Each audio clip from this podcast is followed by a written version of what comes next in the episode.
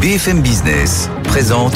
Tous les jours, j'entends quoi? De nouvelles solutions, de nouvelles entreprises, de nouvelles levées de fonds. Mais c'est extraordinaire. J'ai dit qu'il y a un vrai souci, il faut créer de l'emploi. Je suis assez d'accord avec euh, ce qui a été dit. Il suffit d'écouter BFM Business. Voilà, magnifique. Guillaume Paul, Audrey Tcherkov. Good evening business.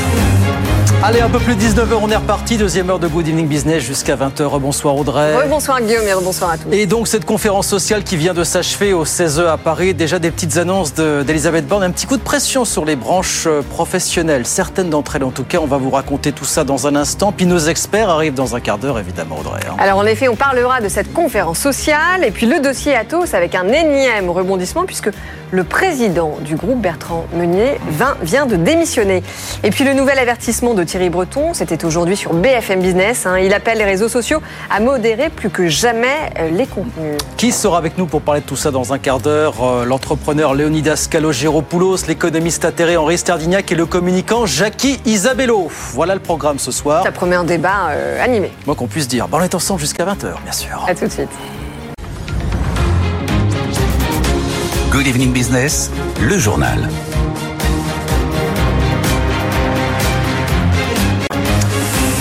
Donc, elle vient de s'achever il y a ça quelques instants, cette conférence sociale sur les bas salaires qui s'est tenue toute la journée avec Elisabeth Borne et les partenaires sociaux. La première ministre qui a mis un petit coup de pression sur les branches professionnelles, ceux qui ne jouent pas le jeu du côté des minima sociaux aujourd'hui encore. Écoutez. Sur les minima de branche, J'entends la volonté de certaines organisations syndicales d'aller plus loin en instaurant des mesures coercitives. Aujourd'hui, dix branches ont des minima durablement inférieurs au SMIC. Le ministère du Travail recevra prochainement toutes les branches ayant des minima en dessous du SMIC pour qu'elles s'expliquent sur leur retard. La démarche sera transparente et nous ferons connaître la liste de ces branches dans les prochaines semaines. Si nous ne constatons pas de progrès significatif d'ici le 1er juin 2024, le gouvernement proposera au Parlement un texte de loi qui permettra de calculer les exonérations non pas sur la base du SMIC, mais sur la base du minima de branche. Voilà, Elisabeth Borne, il y a quelques instants. Bonsoir, Caroline Morisseau. Ça ressemble à un début de menace sur les branches professionnelles. Euh, un, tout, début, c'est surtout une manière de dire non à des mesures coercitives. Hein. En fait, elle rejette la principale demande des organisations euh, syndicales. Il n'est pas question pour l'instant de supprimer les exonérations euh, et les allègements de charges pour les entreprises, les branches qui ne joueraient pas le jeu et qui conservent des minima inférieurs au SMIC. Elisabeth Borne a pourtant souligné hein, qu'une dizaine de branches avec durablement euh, des minima inférieurs au, SMIC. Donc là, c'est un problème structurel. C'est pas qu'une question de temps par rapport aux hausses de SMIC. Et mais elle compte dans un premier temps sur le name and shame simplement en fait hein, pour euh, faire monter la, pression et faire en sorte que ces branches rentrent dans les clous. Ces branches seront donc convoquées, elle l'a dit, dans les prochaines semaines au ministère du Travail.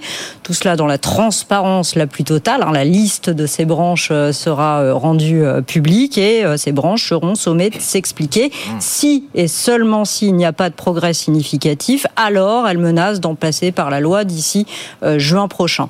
Pour le reste, Elisabeth Borne a confirmé la création d'un haut conseil euh, des rémunérations qui devrait associer les partenaires sociaux et où tout reste à bâtir. Hein. Euh, un haut conseil qui sera chargé d'identifier les problèmes et de mieux accompagner les branches quand elles ont des difficultés. Enfin, tous les autres sujets sont relégués à plus tard. Là aussi, dans le cadre de concertation, elle promet notamment de bâtir un nouvel index de parité euh, homme-femme euh, amélioré hein, par rapport à ce qui existe aujourd'hui, plus transparent, plus ambitieux, euh, dit-elle, mais seulement dans les 18 mois à venir. Voilà pour cette conférence sociale, les premières annonces d'Elisabeth Borne. Merci beaucoup Caroline. On en reparle avec nos experts tout à l'heure évidemment, hein, jusqu'à 20h sur, sur BFM Business. 19h05, le feuilleton Atos, donc je vous le disais, ça en est encore passé de belle aujourd'hui. On a appris ce matin, un petit peu avant 7 heures, que le patron euh, Bertrand Meunier euh, allait démissionner. On sait qu'il défendait le projet de céder à Daniel Kretinsky toute l'infogérance du groupe. Lui s'en va, ça ne veut pas dire du tout pour autant que ce projet est abandonné. Mathieu Pechberti. Les têtes changent, mais les projets ne bougent pas. Hein. Effectivement, euh, Bertrand Meunier part après une année euh, vraiment complète de crise. Hein. Il était euh, extrêmement critiqué. Beaucoup de petits actionnaires réclamaient son départ depuis maintenant très longtemps. Il est remplacé par Jean-Pierre Mustier, qui est connu pour avoir été l'un des dirigeants de la Société Générale, patron euh, d'Unicredit. Et effectivement, si les têtes changent, en tout cas les projets et la stratégie ne changent pas. Euh, Jean-Pierre Mustier a d'ores et déjà déclaré euh, officiellement dans un communiqué de presse qu'il ne changerait pas la stratégie, qu'il poursuivrait la vente effectivement de ses activités de, de gestion hein, de parc informatique d'Atos, hein, les activités historiques d'Atos à l'homme d'affaires tchèque Daniel Kretinsky. Alors peut-être que quelques éléments financiers seront modifiés à la marge, en tout cas c'est ce qu'on nous dit chez Atos, mais globalement ça ne change pas. Atos a fait en revanche un énorme effort il ne pouvait pas faire pire de toute façon sur la communication financière, hein, qui était, qui est elle aussi critiquée et qui a été notamment l'objet d'une cible d'une plainte pour information trompeuse de la part d'un actionnaire, hein, le, fonds activiste Siam, auprès du parquet national financier. Donc voilà, beaucoup de documents ont été euh, publiés ce matin sur la communication financière et notamment autour de cette vente à Daniel Kretinsky. Mais cette vente à Daniel Kretinsky ne sera pas changée car Atos en fait n'a pas d'alternative. En contrepartie, il va mettre en bourse euh, son autre division qui est la division dite phare des activités de cybersécurité. Et là encore, l'homme d'affaires tchèque Daniel Kretinsky va investir 200 millions d'euros dans cette société et c'est aussi finalement en faisant la première opération que ça permet à Atos de faire la seconde. Voilà le titre Atos qui a fait un petit peu le yo-yo en bourse mais qui a terminé en hausse ce soir de 5,8% à la bourse de Paris. Thierry Breton lui était donc l'invité de 90 minutes business aujourd'hui sur BFM et il l'a redit, l'Europe va continuer à faire pression pour que les réseaux sociaux bannissent autant que possible les contenus les plus controversés en lien avec le conflit entre Israël et le Hamas. En clair, il faut clairement qu'ils appliquent le DSA dans les règles. Écoutez euh, Thierry Breton l'ensemble des responsables de ces plateformes, qu'il s'agisse d'Elon Musk, qu'il s'agisse de Mark Zuckerberg, euh, de Sundar Pichai de, Alphabet euh, YouTube,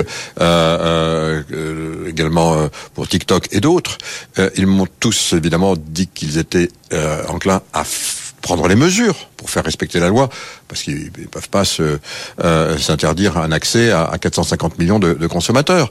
Donc cette loi, elle n'est pas contestée, mais cette loi doit être appliquée.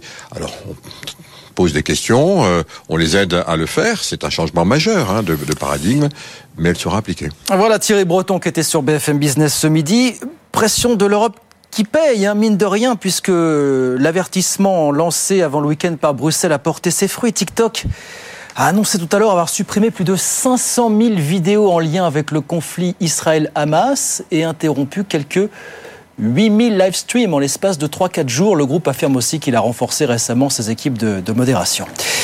Et puis alors on vient en France, c'était prévu, vous savez que le tunnel du Mont Blanc est fermé à partir d'aujourd'hui pendant deux mois pour des travaux de maintenance. Ça n'était pas arrivé depuis 20 ans et forcément ça va clairement charger les grands axes entre la France et l'Italie. Jean-Baptiste Huette nous raconte ça. Depuis cet été, plus de trains entre Turin et Paris. La ligne ferroviaire est fermée après un éboulement. Une situation qui pénalise gravement le fret ferroviaire.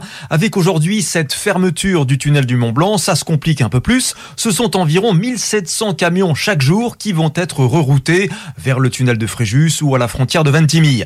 De quoi mettre un peu plus la pression sur les axes qui relient les deux pays. Plus largement, c'est tout le tissu économique de Turin, la capitale du Piémont, qui s'inquiète. Le transport routier va s'intensifier de quoi créer de graves congestions, prévient le président de la Chambre de commerce de Turin. Même son de cloche du côté des syndicats de transport routier italiens, où l'on explique que le déplacement du trafic vers des itinéraires alternatifs plus coûteux, plus longs, va avoir un impact sur la compétitivité. Il faudra attendre la réouverture du tunnel du Mont Blanc le 18 décembre prochain pour retrouver une situation moins tendue. De quoi en tout cas apporter de l'eau au moulin des partisans du tunnel ferroviaire Lyon-Turin, projet très décrié, actuellement en cours de construction il pourra absorber plus de 700 000 camions par an. Jean-Baptiste Huette, et puis grande question, qui est candidat à l'attribution euh, des droits du foot pour la période 2024-2029 bah, on va pas tarder à être fixé puisque les candidats ont déposé leurs offres ce matin. Nous sommes donc partis là pour un huis clos de 48 heures pendant lesquelles la Ligue va tout examiner, tout éplucher et essayer de faire monter les enchères. C'est un scénario digne d'une série de Netflix. Justine Vassogne. Rendez-vous ce matin 10h pour une vingtaine d'experts de la Ligue au siège parisien du cabinet d'avocats Clifford Chance. Leur première mission, étudier les offres dites qualitatives des candidats à la diffusion du championnat. Comment seront exploités les droits Ils doivent aussi vérifier la solidité financière des candidats. Les experts ont 24 heures pour attribuer une note à chaque offre et retoquer les candidats peu fiables. 24 heures sans téléphone avec interdiction de quitter les lieux. Des lits de camp sont prévus, un coin douche également. Mardi matin débutent les enchères à proprement parler avec cinq lots sur la table. Le premier, le plus prestigieux avec les matchs du vendredi et du dimanche soir est mis à prix à 530 millions d'euros. Une somme jugée trop élevée par certains qui redoutent un échec de ces enchères. Le cas échéant, il faudra négocier de gré à gré. Sur les rangs, on devrait retrouver Beansport, Eurosport, Dazn et Amazon, mais sans doute pas Canal+, en froid avec la LFP, qui a fait savoir qu'il ne déposerait pas de dossier. Voilà, le grand feuilleton des droits du foot euh, en France. Justine Vassogne avec nous sur BFM Business. 19h11. On retourne sur les marchés. Je vous donne la clôture à la, Bourse de Paris. Petite hausse, toute petite hausse ce soir pour débuter la semaine, plus 0,27%, 7022 points. Bonsoir Clémence, on vous retrouve Clémence Tanguy à, Euronext pour BFM Business. Comment ça se passe à, Wall Street à la mi-séance, Clémence? Bonsoir. Et eh ben, ça se passe bien à Wall Street. Un petit hausse aussi à Wall Street. Hein. Tous les indices sont au vert avec un Nasdaq Composite à 1,25, un Dow Jones à 1,12 et un Standard Poor's à 1,20. Donc euh, cette petite hausse se confirme aussi sur les marchés américains. Mais euh, petite hausse quand même. Hein. Il y a quand même toujours de la volatilité. il y a quand même certaines actions qui s'en sortent plutôt pas mal, hein. notamment Nike à 2,18%, Intel qui gagne 1,85%, Goldman Sachs figure aussi parmi les plus fortes hausses du Dow Jones.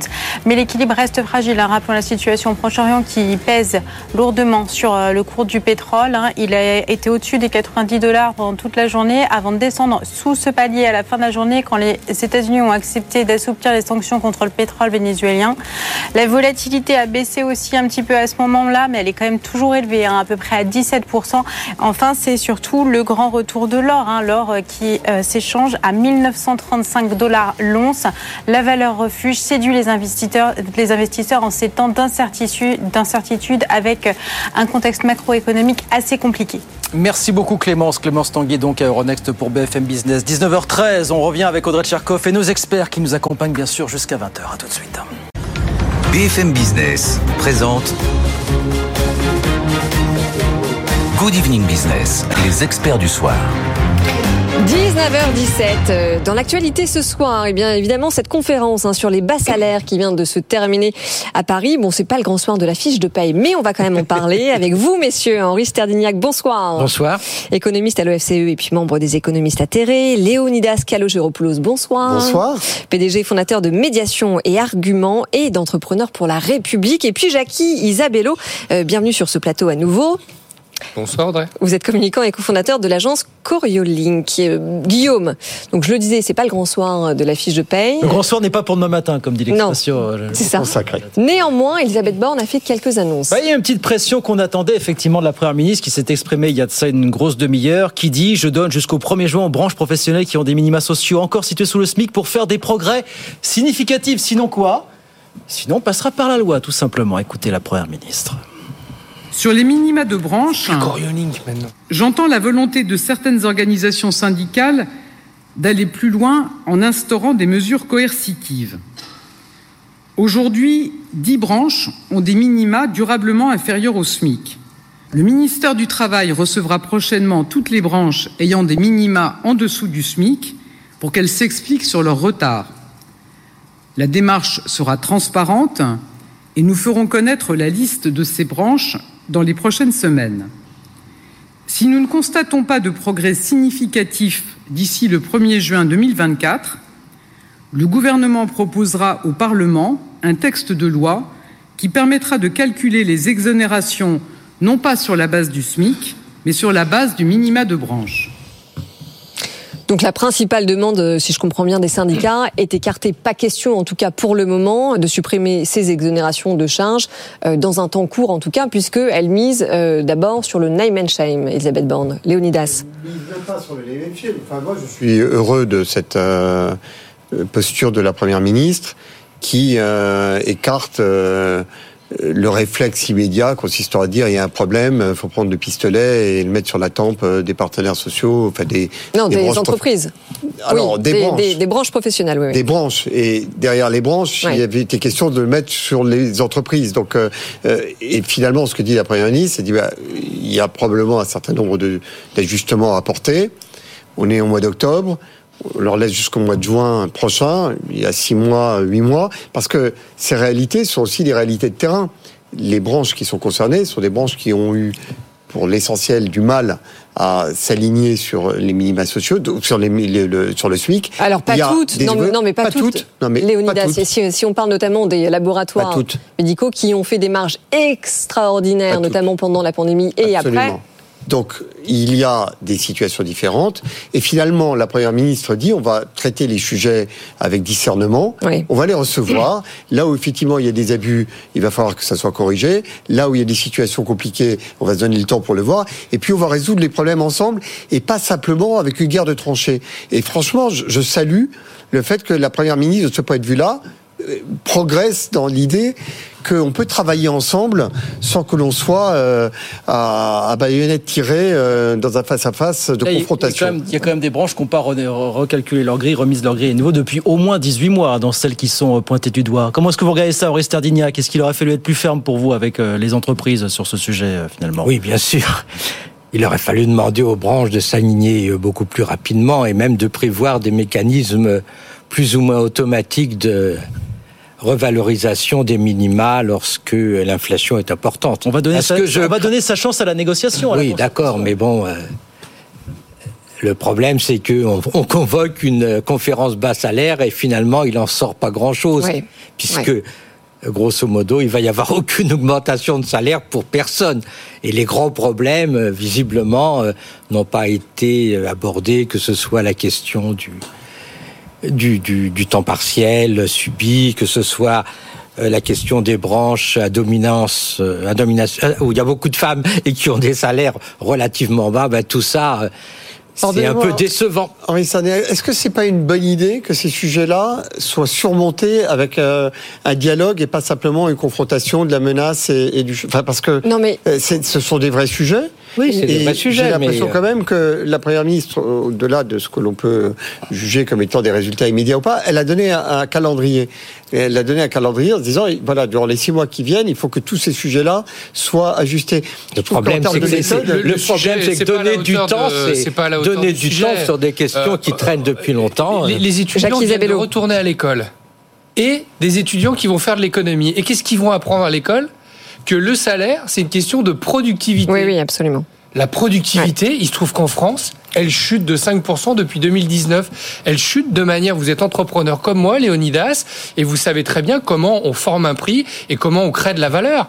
Là, euh, on incite euh, des gens euh, à remettre des grilles. Il se trouve qu'il y a un très grand économiste, Edmund Phelps, qui un jour a calculé que ça nous coûte 26 milliards de maintenir des populations dans une forme d'inculture économique. Il faut expliquer aux gens comment ça fonctionne l'économie. L'économie, ça fonctionne pas en disant on va revaloriser les grilles.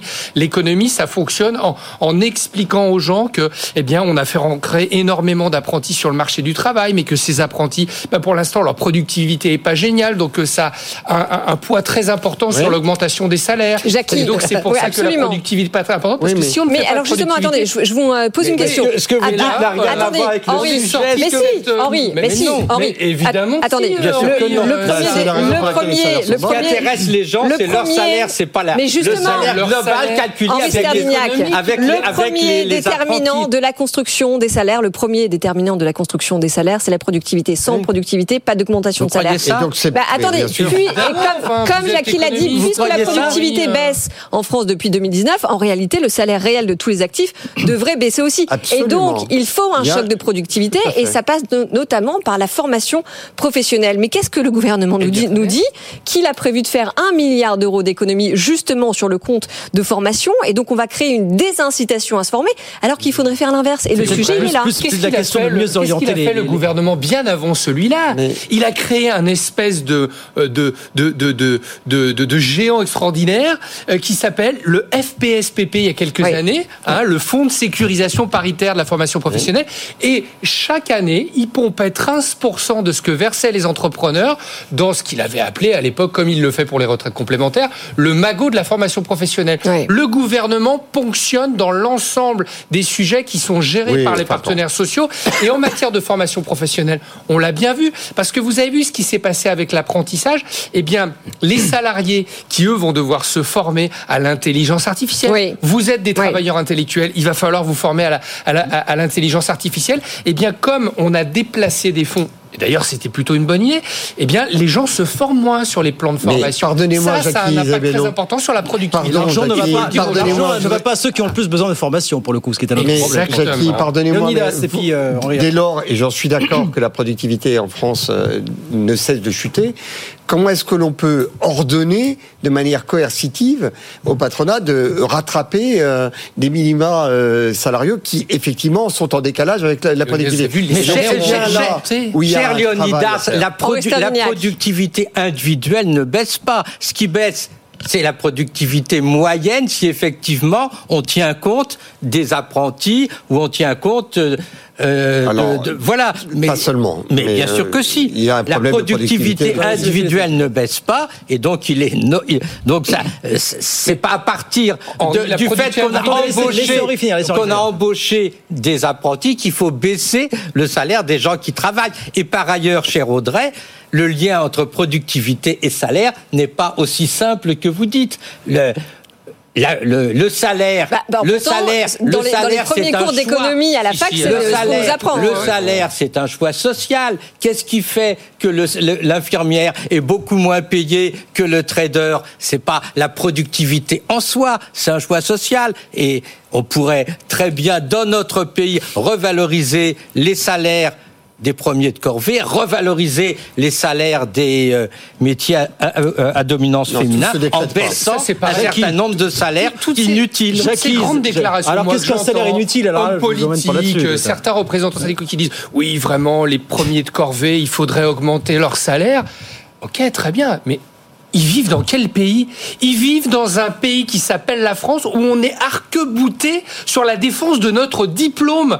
Donc vous voulez dire à des gens qui ont bac plus 6 qu'on va moins les augmenter pour augmenter des gens qui sont, et je le regrette, qui sont caissières à, à Mammouth parce que l'économie est morale. Mais il faut dire aux gens, c'est pas comme ça que ça se passe. Enfin, je veux dire, ça, c'est des mensonges qui sont des mensonges. Et il faut dire qu'une grande partie des bac plus derrière ne font des, boulots qui sont totalement inutiles. Enfin, c'est pas possible ah, de oui, alors attendez, parce que ça, c'est un autre débat assez idéologique, Henri. C'est pas idéologique. Non, mais attendez, moi, j'aimerais, j'aimerais qu'on se concentre sur le sentiment de déclassement social vécu par une très grande majorité de Français et de Françaises, auquel on ne répond pas du tout dans cette conférence sociale, alors que c'était vraiment l'objet et c'était en plus vraiment l'instance qui pouvait répondre à ça.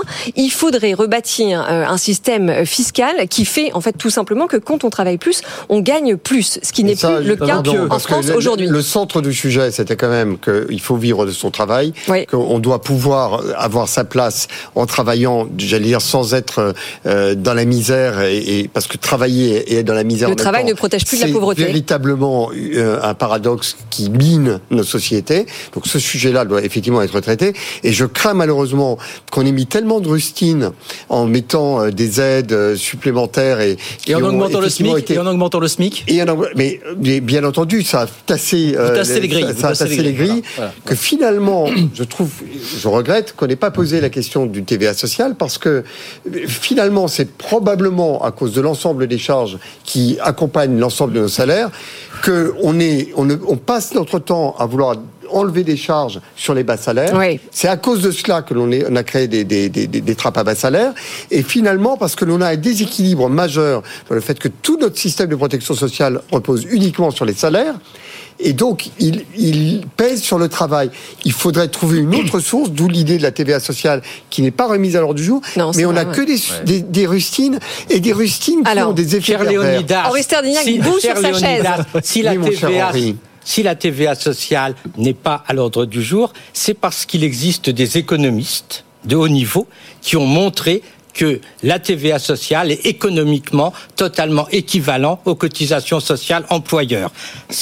et donc essayer de dire on va baisser les cotisations sociales pour augmenter la TVA sociale, ça ne servirait strictement à rien. Je peux vous donner les références écrites dans des dans je des, serais dans tellement des heureux que revues l'ensemble de nos scientifiques importations, sur le et vous pied- savez qu'avec l'effet 200 per- milliards de 30 déficit, secondes, on a 30 beaucoup de- de- d'apportations, que nos importations puissent financer notre protection sociale, ça serait à mes yeux un ça se, ça se, 30 ça se secondes, conduit, Léonidas, quand on n'a pas étudié le sujet. Allons L'effet pervers de la. Non, mais bon, euh, Allons jusqu'au Jackie Isabello. La démarche, vous la connaissez. On a eu une vision idéologique du travail. Mm. On a créé les 35 heures et on y a ajouté 70 milliards de rustines de, cotisations sociales qui ont été réparties, enlevées. Et qu'est-ce qu'on a créé? On crée des stocks de gens qui restent toute leur carrière au SMIC.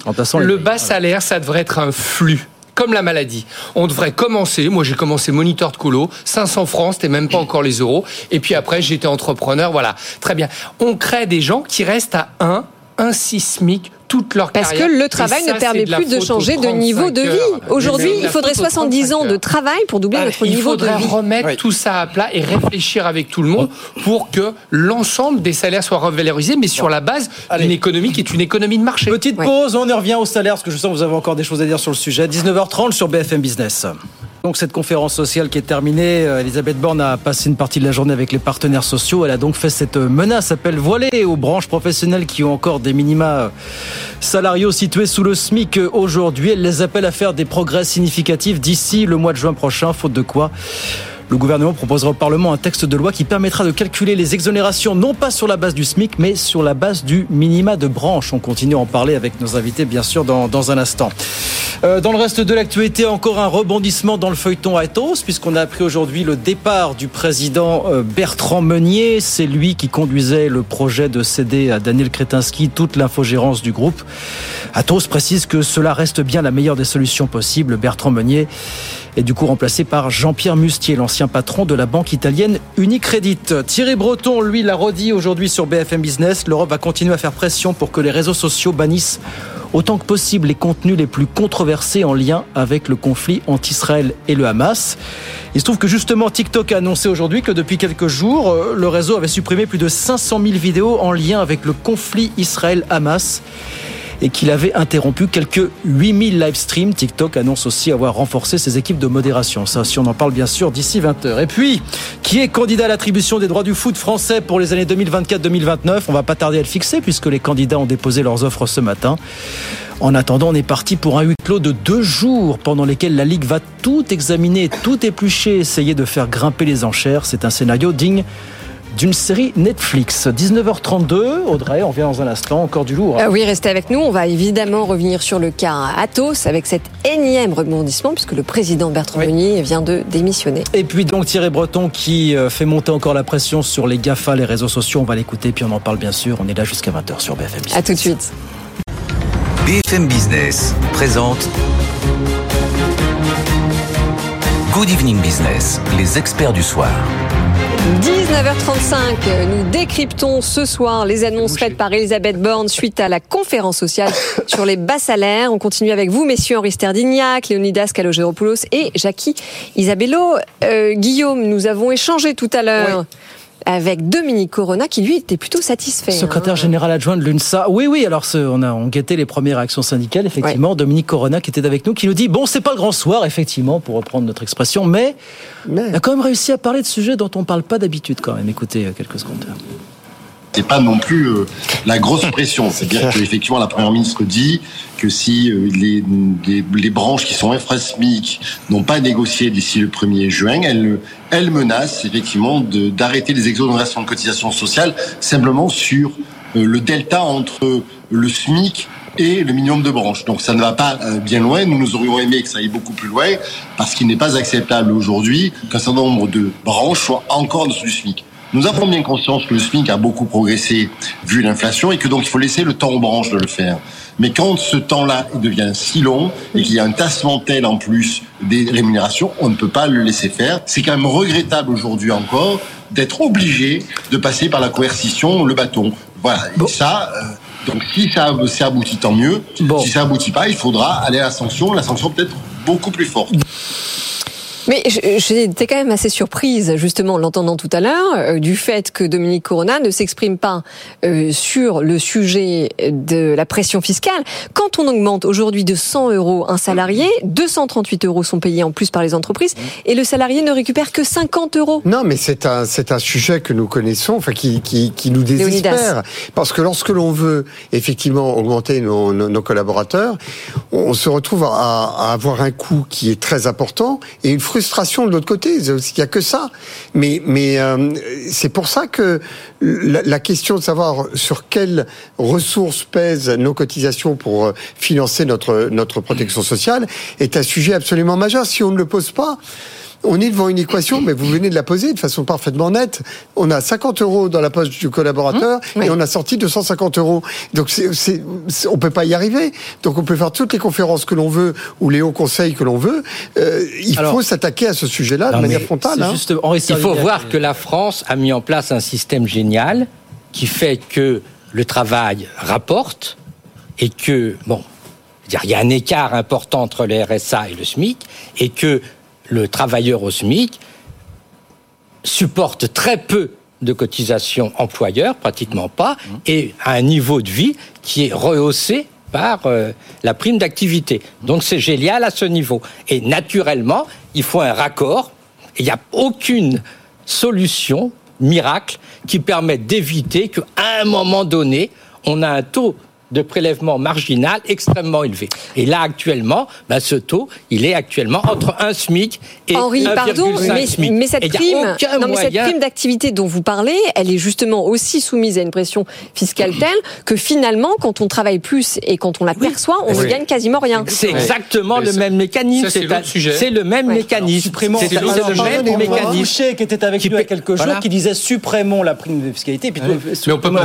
Dans ce cas-là, il faut le grand soir fiscal supprimons la première tranche de l'impôt sur le revenu en parallèle. Mais c'est parce qu'à côté, il faut voir ce qu'on ne veut pas voir depuis des années et qui a été très très bien mis euh, en exergue par l'INSEE récemment, c'est toute la politique de redistribution qui est mise en place en France et qui fonctionne très très bien et qui installe encore un peu plus, certaines personnes dans des trappes à bas salaire parce que dès lors que leur salaire augmente un petit peu trop, eh bien ils ne perçoivent plus certaines aides et donc ils sont ils sont ils sont perdants. et toute cette mécanique-là, c'est pas en faisant une conférence sociale et en disant euh, euh, je vais euh, dire à la restauration tu vas voir ce que tu vas voir. Moi je l'attends le projet de loi. Si jamais à la fin du mois ils, vont faire quoi? Ils vont forcer la restauration à mettre tout le monde au eh ben je, l'attends et on va voir ce qui va se passer dans la rue. Donc la politique de redistribution, il faudrait la voir dans l'ensemble pour essayer de mesurer où sont les gagnants, où sont les perdants.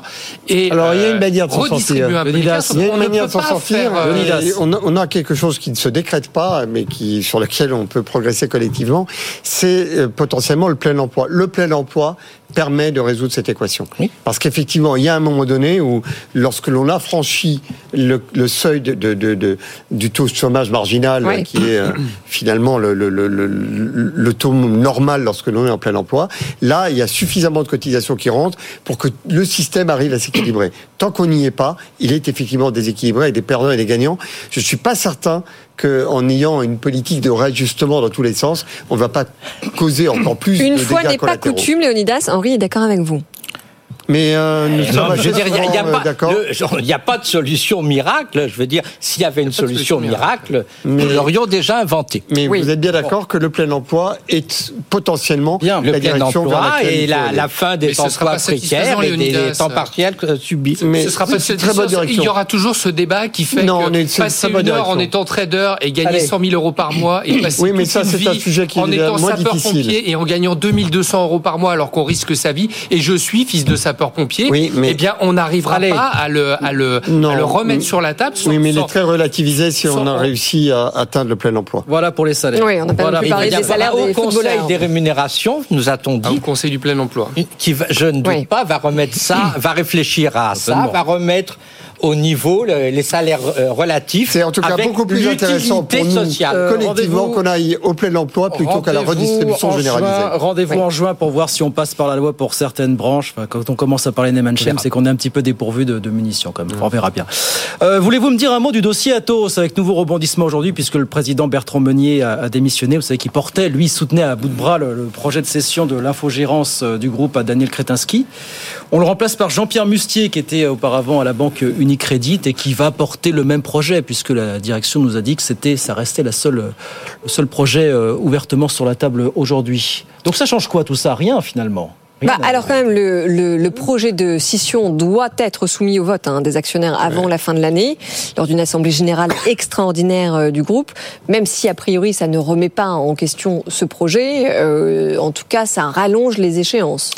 le sentiment que j'ai, c'est que ce dossier est problématique qu'il est euh, quand même miné par un certain nombre d'interrogations euh, qui n'ont pas été mises sur la table et que l'on découvre euh, par la presse, par des plaintes, enfin que c'est pas de la bonne gouvernance. Non, avec une communication financière désastreuse. C'est-à-dire qu'en juin, le Conseil annonce que finalement tout va bien, on n'a pas besoin d'augmentation de capital, etc. Et en septembre, on découvre un volume de dette colossal, et du coup, euh, on devient opéable et on fait rentrer. Globalement, euh, qu'il y ait une modification dans la gouvernance qui vient d'intervenir pour que, quel que soit le sujet, il soit traité euh, dans les clous je trouve que c'est très bien. Et quand je dis je trouve ça très bien, je trouve ça très bien en tant que responsable patronal, non pas à connaissance du dossier. Mais on ne doit pas, enfin, le, capitalisme français ne doit pas être euh, quelque part euh, atteint par des, des, des zones d'ombre comme celle-là, c'est pas sain, c'est pas sain pour la bah, place. le capitalisme, le capitalisme français qui est tout à fait respectable a quand même besoin de temps en temps d'une béquille des pouvoirs publics. Hein. et là, on voit très bien qu'il serait totalement scandaleux que euh, un homme d'affaires tchèque prenne le contrôle euh, d'Atos, c'est totalement euh, d'une entité, d'une entité, de l'entité, de l'entité. Oui, mais enfin, il aurait quand même le contrôle d'Atos hein. globalement c'est quand même extrêmement c'est quand même extrêmement ridicule on a un ensemble de dirigeants bon, qui ont été marqués par l'incompétence et par la cupidité qui quittent la boîte avec des sommes folles qu'ils ne méritent en rien. On a quand même une boîte qui est extrêmement importante pour euh, la défense et euh, pour les Jeux Olympiques, peut-on dire Et il est tout à fait. Il, faudrait absolument bah, que la BPI interviennent. Oui, mais juste pardon, Henri. Non, mais là pour le moment, la, la béquille des pouvoirs publics dont vous parlez, pour le moment, elle n'existe pas. Non, mais le gouvernement euh, n'a pas du tout prévu d'intervenir euh, pour stopper le projet de scission. C'est un problème, on est d'accord. Le projet de scission actuellement est euh, discuté entre des gens qui n'ont aucune compétence en la matière. On met à la, à la, à la tête du groupe un banquier qui n'a aucune compétence en la matière. On a du groupe depuis un an. on a, on a, on a des conseillers financiers, des, des, des hommes d'affaires qui, euh, qui interviennent et qui touchent des commissions exorbitantes. Mais Ensuite, et, tout ça pourquoi Tout ça pourquoi Est-ce qu'on peut espérer une seule seconde qu'on va arriver à une solution satisfaisante Jackie. du point de vue industriel Jackie Isabelle, en fait. C'est une boîte qui se remet pas du départ de, de, Thierry Breton et qui a fait une, une erreur stratégique. C'était en 2019. Thierry Breton, attendez, justement, est-ce que tout ça n'est pas orchestré? On en parlait tout à l'heure pour éviter que les choses. C'est pas, c'est pas remis euh, de, de, choix euh, assez calamiteux en 2019-2020 quand elle a essayé de racheter une boîte qui s'appelait DXC, parce que c'est une, une boîte qui vivait sur de l'infogérance, sauf que le métier de l'infogérance, eh bien, il fallait le, réformer. Et donc, euh, cette entité qui faisait de l'infogérance d'un côté, qui ramène énormément d'argent, et de l'autre côté du cyber et tout un tas d'autres activités qui devaient se développer pour compenser un peu cette espèce de matrice euh, qu'on a qu'on a appris à l'école. Eh bien, aujourd'hui, on veut la scinder. Et donc, si on donne d'un côté ces activités qui sont fortement génératrices de chiffre d'affaires, mais euh, dont les dont, dont les marges sont de moins en moins importantes importante et qu'on scinde ces activités de cybersécurité et toutes ces, ces activités d'avenir, eh bien, euh, le projet industriel. Euh, Moi, je ne suis pas d'accord avec vous. C'est vrai que le, le joyau industriel qui était euh, cette entité, eh bien, on va faire une vente par appartement qui sera une, une, belle opération financière, mais pour le coup, là, je rejoins Henri Sterdignac pour, pour l'image de la France. Mais en même temps, mais, mais en même temps, Jackie, c'est Alstom, c'est technique, c'est technique, pardon. Oui, mais pardon, je ne quand même pas Audrey à, à refaire technique. Oui, mais oui. À refaire Arcelor, et, et, et pourtant, c'est ce qui se passe. Non, mais pardonnez-moi. Enfin, moi, personnellement, je me garderais bien de donner un avis définitif sur les projets qui étaient sur la table. En revanche, là où il me semble qu'on peut donner un avis euh, qui nous concerne collectivement, c'est que quel que soit le projet qui est sur la table, il doit être traité avec une forme de transparence. Les euh, instances de gouvernance doivent fonctionner et doivent pas découvrir un certain nombre de dessous de, de, des cartes euh, un peu par hasard. Et donc, en termes de gouvernance, je, encore une fois, je ne sais pas si le projet est bon ou pas bon, mais en tout cas, ce qui est vraiment mauvais, c'est que les administrateurs n'aient pas la totalité non, Non, mais attendez, attendez. Ce qu'on euh, peut dire quand même, euh, Léonidas, c'est que Atos, de toute façon, demeure évidemment absolument euh, clé dans la mesure où il gère les capacités de calcul nucléaire. Il y a des enjeux liés au quantique et qui sont absolument essentiels. Que la partie infogérance qui était dite non stratégique, qui devrait être cédée à Daniel Kretinsky, eh ben, il s'avère qu'elle gère l'ensemble des données personnelles des Français et des Françaises. C'est toutes les caisses liées aux impôts, c'est toutes les toutes les données des différents ministères.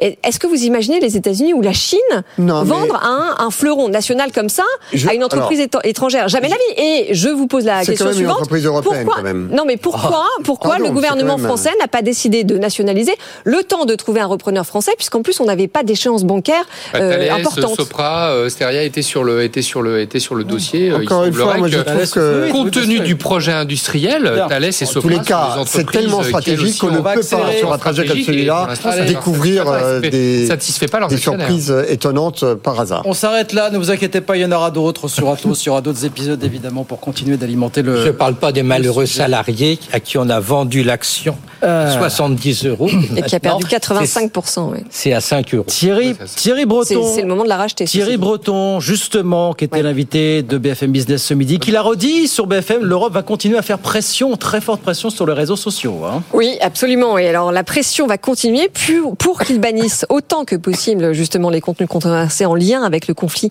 entre Israël et le Hamas. Il faut faire appliquer le DSA dans les règles. Écoutez. Désormais, il y a une loi euh, qui euh, euh, régule les réseaux sociaux et les grandes plateformes en Europe, basée sur deux éléments. Le premier, c'est que la liberté d'expression est maintenue, évidemment, est un point cardinal de notre démocratie, de nos démocraties. La liberté d'expression, euh, je dirais dans la vie physique, mais la liberté d'expression aussi sur les réseaux. Mais en revanche, dans la vie physique, nous avons des lois. On peut pas dire n'importe quoi dans la rue. Eh bien, euh, euh, ni faire n'importe quoi. Eh bien, c'est la même chose. Désormais, dans l'espace informationnel. Liberté d'expression, absolument. Mais ce qui est interdit dans la vie physique l'est désormais aussi dans la vie euh, numérique. Et ça marche la pression européenne, parce que TikTok a annoncé ce matin qu'en 4 jours, ils ont supprimé 500 000 vidéos euh, et 8 000 live Ils ont renforcé euh, la modération. Ils ont renforcé la modération. Mais euh, en même temps, j'ai envie de vous dire, enfin, euh, on, on, on, se réveille aujourd'hui, il faut rendre illégal en ligne euh, ce qu'il est déjà hors ligne. il aurait fallu le faire depuis longtemps. Et d'ailleurs, on le voit évidemment avec ce conflit au Proche-Orient, il faut absolument instaurer une obligation d'effacer instantanément tous les appels à la haine, tous les appels à la guerre, tous les appels à la violence, sous peine de sanctions immédiates. Il est heureux que l'on ait le DMA maintenant et que le DMA puisse s'appliquer. Et les mêmes exemplaires euh, que l'on puisse le faire appliquer maintenant dans des circonstances internationales qui sont particulièrement dramatiques et pour lesquelles euh, je pense que Thierry Breton a totalement raison de vouloir être exemplaire euh, dans les jours qui, qui viennent. Oui. Question de volonté ou question de moyens euh, Pourquoi c'est impératif? Tous les grands spécialistes de stratégie militaire vous disent aujourd'hui c'est plus important de gagner une bataille de l'opinion que de gagner une bataille sur le terrain. Et il se trouve que Israël, dans l'ensemble des guerres qu'elle a conduites contre le Hamas, parce qu'elle en a déjà mené quatre ou cinq mmh. avant de, conduire celle-là, eh bien, elle a perdu l'ensemble de ses batailles sur les réseaux sociaux et dans l'opinion.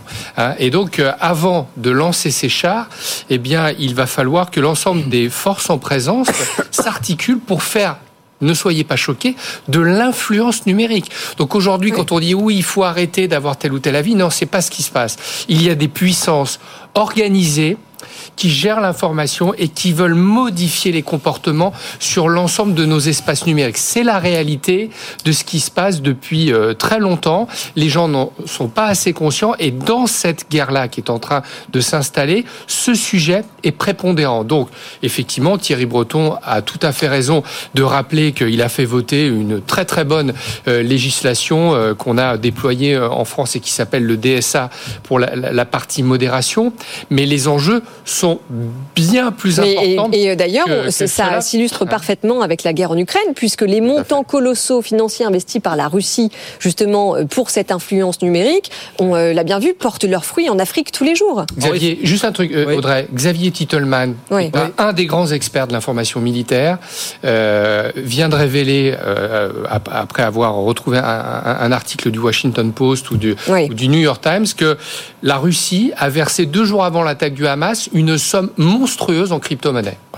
Et il dit, il y a quelque chose derrière ça, et les journalistes expliquent que les Russes sont sans doute en train d'armer le Hamas pour que sur le champ informationnel et des médias, on parle moins de l'Ukraine et qu'on parle plus. Et puis qu'on continue à s'attaquer à l'Occident. Donc les enjeux, ils sont véritablement là. Le DSA, c'est très bien, mais disons aux gens que les sujets sont beaucoup plus importants. Henri Sterdignac. Bon, le, le, grand problème, c'est comment vous. Euh, protégez la liberté d'expression Comment oui. vous décidez que telle ou telle expression, elle est euh, illicite est-ce qu'on laisse ça aux, est-ce qu'on laisse ça aux réseaux sociaux hein?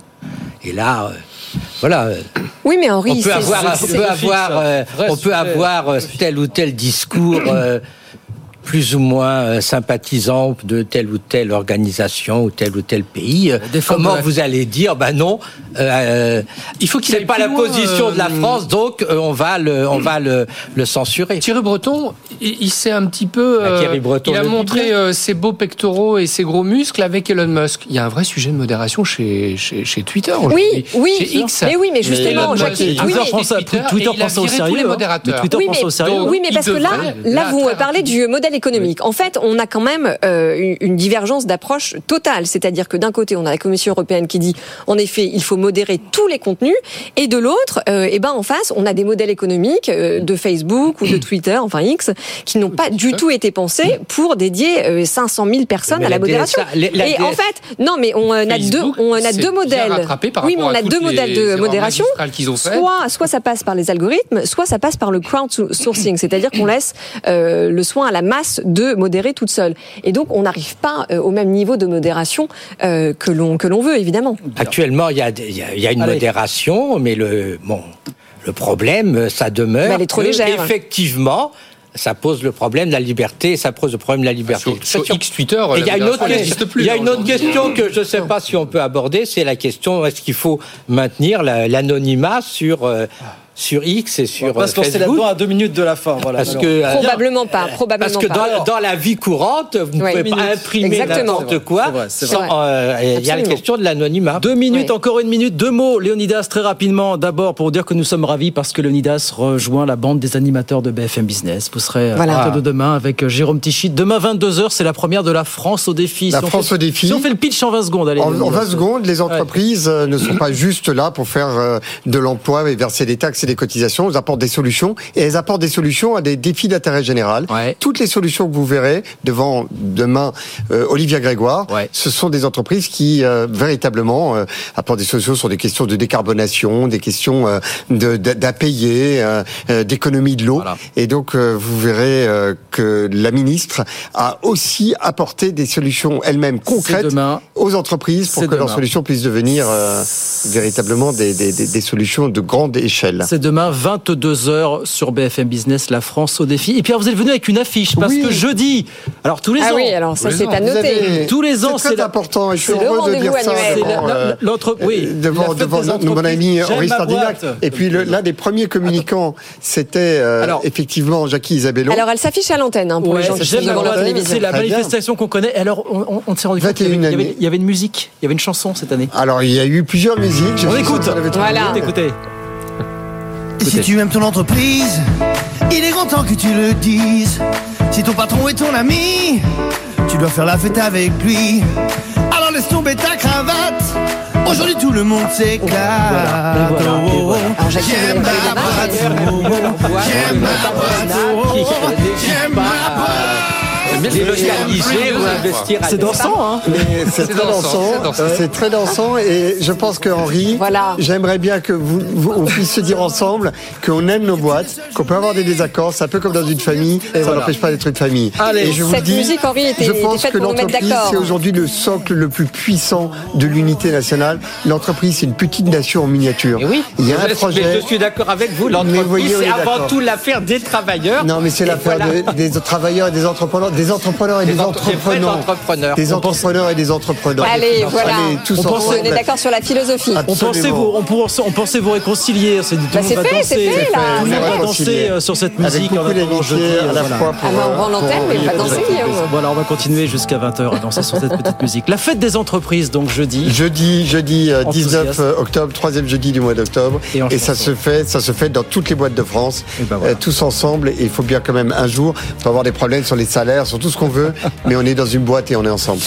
Le message est passé. Merci messieurs d'être venus ce soir. Henri Sterdignac, économiste à l'OFCE, Léonidas Kalogiropoulos, PDG fondateur de Médiation Argument et d'Entrepreneurs pour la République et Jackie Isabello, communicant et cofondateur de Parlez-moi d'impact. Parlez-moi Voilà. d'impact désormais. Voilà, merci Ah, messieurs d'être venus Merci. ce soir. 19h57, et ben nous, c'est terminé. pour Oui, malheureusement, c'est terminé. Toutes les bonnes choses ont une fin, malheureusement. Mais euh, la bonne nouvelle, c'est que ce débat est à retrouver. Ça s'affiche sur vos écrans avec le QR code.